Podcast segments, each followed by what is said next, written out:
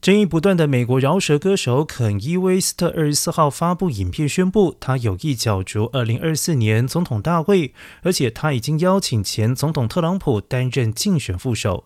肯伊·威斯特在影片中表示，特朗普对他感到最困扰的事就是被他邀请担任副总统人选，而特朗普被他弄得措手不及。